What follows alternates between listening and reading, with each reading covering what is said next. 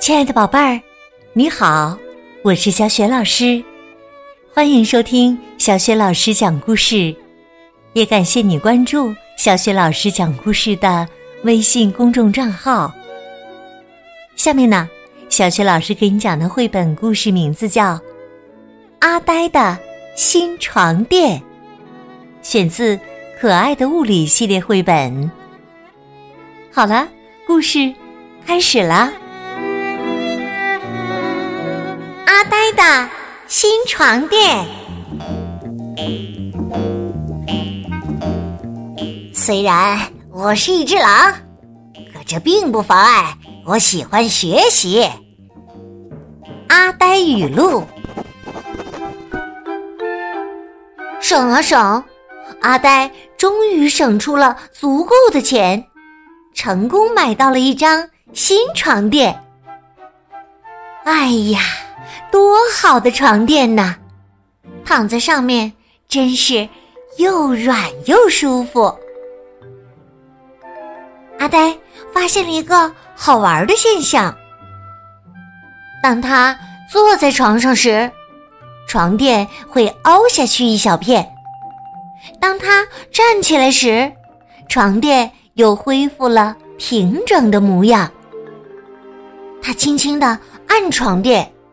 床垫浅浅的陷下去，他使劲儿的按床垫，床垫深深的陷下去。可不管他怎么按，当他的手拿开时，床垫都会变回原来的样子。嗯，这是怎么回事啊？阿呆很好奇，他翻开了。科学百科寻找答案。看了这本书以后，阿呆才明白，哦，原来这是因为床垫具有弹性啊！阿呆想起来，其实生活中的很多物体都有弹性，充气的足球有弹性，落地时会弹起来。游泳池的跳板有弹性，轻轻一蹦就会把人弹得老高。弓有弹性，能把箭射出去。衣服的布料松紧带也有弹性，如果没有弹性，上衣就会卡在头上，裤子也会一直往下掉。弹簧具有弹性，就更不必说了。穿上弹簧鞋，可以利用弹力蹦来跳去；踩着跳跳机，可以利用弹力跳得很高。阿呆从百宝箱里翻出了一个弹簧，轻轻按一按，弹簧轻轻跳起来；用力按，弹簧用力跳起来。越使劲按弹簧。松开手后，弹簧就跳得越高。原来弹簧被压缩的越多，弹力就会越强呢。阿呆有点好奇：被压缩时，弹簧具有弹力，可以很快恢复原状。那被拉长呢？弹簧还有弹力吗？阿呆做起了小实验，轻轻拉弹簧，松手后弹簧轻轻恢复了原状；使劲儿拉弹簧，松手后弹簧使劲儿恢复了原状。原来弹簧被拉长时也具有弹力呢，在弹簧拉力范围内，弹簧被拉得越长。弹力就越强，按一按，弹一弹，拉一拉，弹一弹，哈哈，真有趣儿啊！阿呆在床上越玩越开心。哎，这弹簧怎么不恢复原来的形状啦？阿呆很吃惊。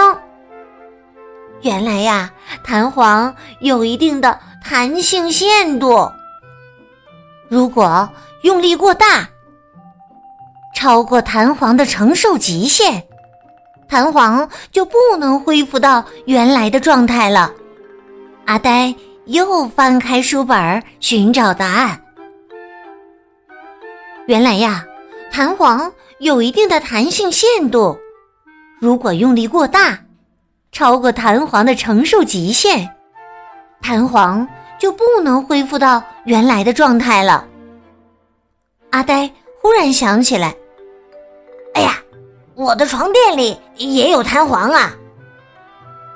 这下呀，阿呆可不敢使劲坐了。他小心翼翼的坐在床垫上，嘴里还念叨着：“轻一点，呃，轻一点。”